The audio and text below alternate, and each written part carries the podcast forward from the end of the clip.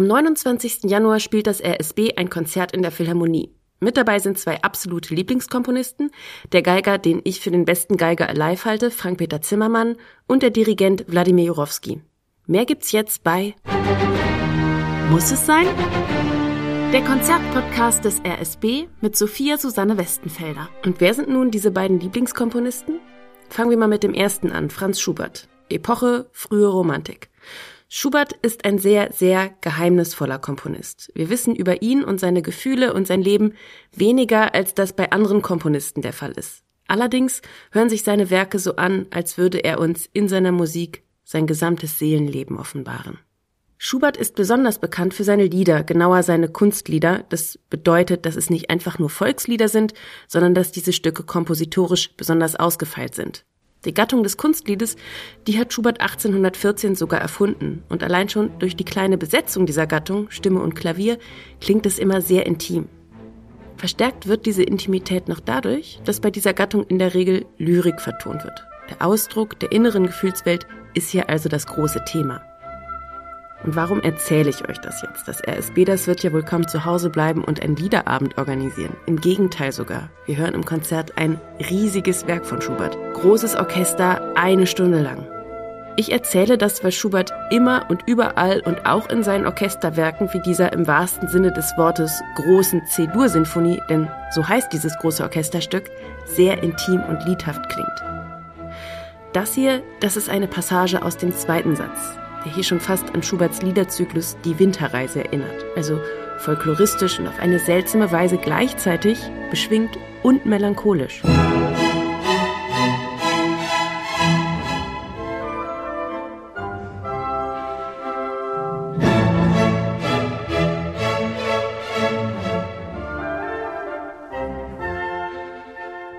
Große C-Dur-Sinfonie wird ihrem Namen übrigens absolut gerecht. Ungefähr acht Jahre ist sie nach Schuberts kleiner C-Dur-Sinfonie entstanden und lange war sie Rekordhalterin in Sachen längstes Instrumentalwerk der Welt.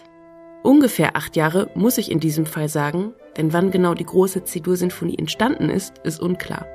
Fest steht nur, es ist Schuberts letzte Sinfonie. Drei Jahre später, 1828, stirbt Schubert mit nur 31 Jahren. Die Uraufführung erlebt er nicht mit. Aber nicht nur ihre Länge macht diese Sinfonie zur großen C-Dur. Nee, Schubert, dem gelingt es auch, hier an der gläsernen Decke der romantischen Sinfonik zu kratzen. Ein Jahr bevor er mit der Arbeit an dieser Sinfonie hier beginnt, sitzt er nämlich in Wien. Da wohnt er in einem ganz besonderen Konzert, das Geschichte schreiben wird. Die neunte Sinfonie von Schuberts Kompositionskollegen Ludwig van Beethoven wird uraufgeführt. Schubert, der ist ein absoluter Fan dieses ungekämmten Kompositionsidols und Beethovens neunte Sinfonie setzt neue musikalische Maßstäbe. Auch in der Hinsicht, dass es in der Romantik nur sehr selten vorkommt, dass bedeutende Komponisten mehr als neun Sinfonien vorlegen. Die große C-Dur, die gilt als Schuberts achte oder neunte Sinfonie. Wie gesagt, das mit der Entstehungszeit ist kompliziert. Schubert kommt also ganz nah ran an sein Vorbild und er huldigt Beethoven in dieser großen C-Dur-Sinfonie auch musikalisch. Hört euch das mal an. Das passiert nämlich im letzten, im vierten Satz der Sinfonie.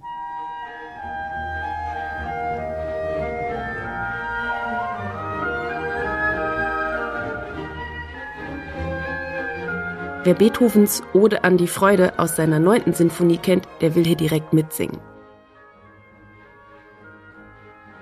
Das ähnelt sich schon verdächtig und gleichzeitig ist diese Stelle mit ihrer gesanglichen Melodie absolut typisch Schubert. Apropos typisch. Ich spiele euch mal den Anfang vor.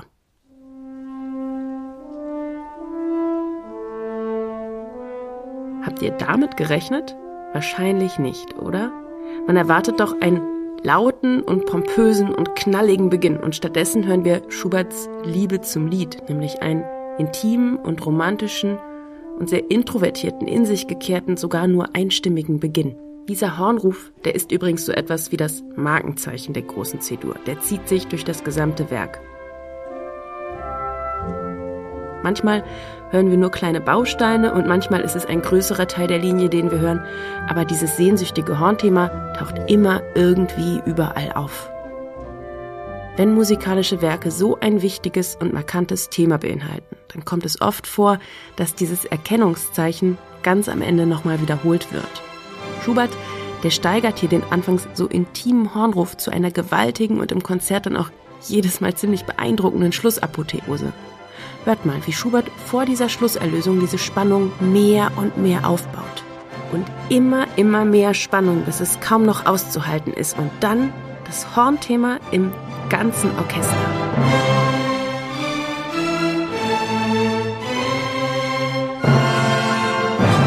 Und das war erst der erste Satz. In die anderen Sätze haben wir ja eben schon kurz reingehört, aber eine Stelle aus dem zweiten Satz kann ich euch nicht vorenthalten, denn hier zeigt sich, wie modern Schuberts Ansichten über Musik sind. Hört mal hier. Man fragt sich ja fast, wie Schubert kompositorisch aus dieser Nummer wieder rauskommen will, oder?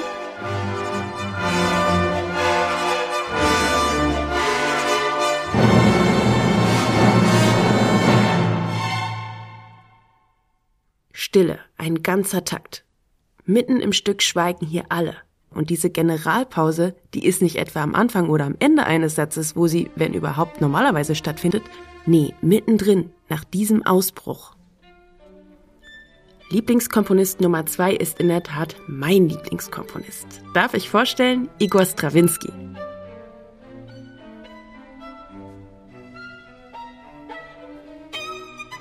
1882 bis 1972 hat er gelebt und was ich an dem russisch-französisch-amerikanisch-kosmopoliten Komponisten am liebsten mag, ist, dass er nicht nur in einem Stil komponiert. Nee, in ganze vier Kompositionsphasen wird sein Schaffen unterteilt. Und jede dieser musikalischen Sprachen beherrscht er top. Von Strawinski spielt das RSB die Zirkuspolka. Das ist ein sehr lustiges und skurril grelles Stück, in dem Strawinski tatsächlich auch ein paar Takte Schubert zitiert. Ebenfalls gibt es das Violinkonzert und beides sind Werke des neoklassizistischen Stils. Und bei dem Violinkonzert, da muss ich euch den Anfang zeigen.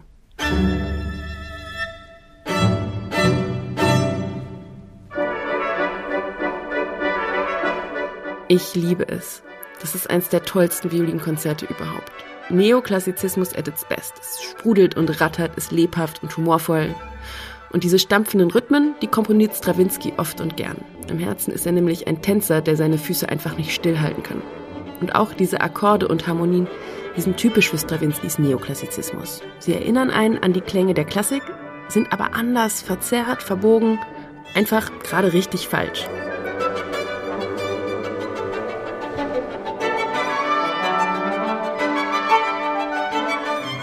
Aber dieses Violinkonzert hat auch seine virtuosen und gesanglichen Passagen. Mal klingt es nach romantischem Brahms, mal nach ratterndem Vivaldi oder nach barocken Concerto Grosso. Daran kann man gut sehen, dass dieser Begriff Neoklassizismus nicht unbedingt bedeutet, dass sich Strawinski nur auf die Klassik bezieht. Es geht auch um Bezüge zum Barock und zur Romantik, Hauptsache Vergangenheit. Und das ist nämlich das Verrückte an diesem Konzert. Es ist eine Art buntes Kaleidoskop über alle Violinkonzerte, die man damals kannte. Es ist quasi ein Violinkonzert über Violinkonzerte. Diese Rückgriffe auf die Vergangenheit, die können auch die Form beeinflussen. Hier zum Beispiel erklingt das gleiche Motiv nacheinander in verschiedenen Stimmen. Eine waschechte Fuge, die nach und nach zu einer kreisenden Melodie wird.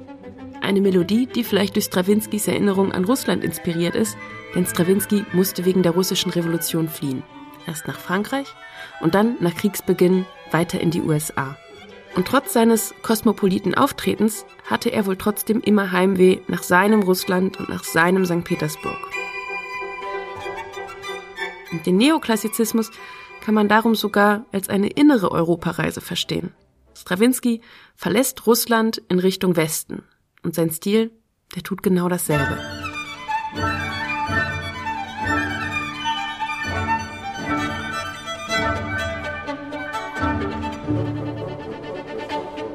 Und vielleicht spiegeln auch die wilden russischen Rhythmen des Schlusssatzes dieses immerwährende Heimweh Strawinskys wider. Dieser Rhythmus, der hüpft ausgelassen und tänzerisch und stolpert unfassbar kunstvoll. Ein großartiges Werk mit einem großartigen Geiger. Plus Schuberts großer C-Dur-Sinfonie. Es ist ein tolles Programm, auf das ich mich schon freue. Und wenn mich nicht Grippe Nummer drei umhaut, dann werde ich da sein. Viel Spaß bei diesem verrückten Konzert. Bleibt gesund. Ciao.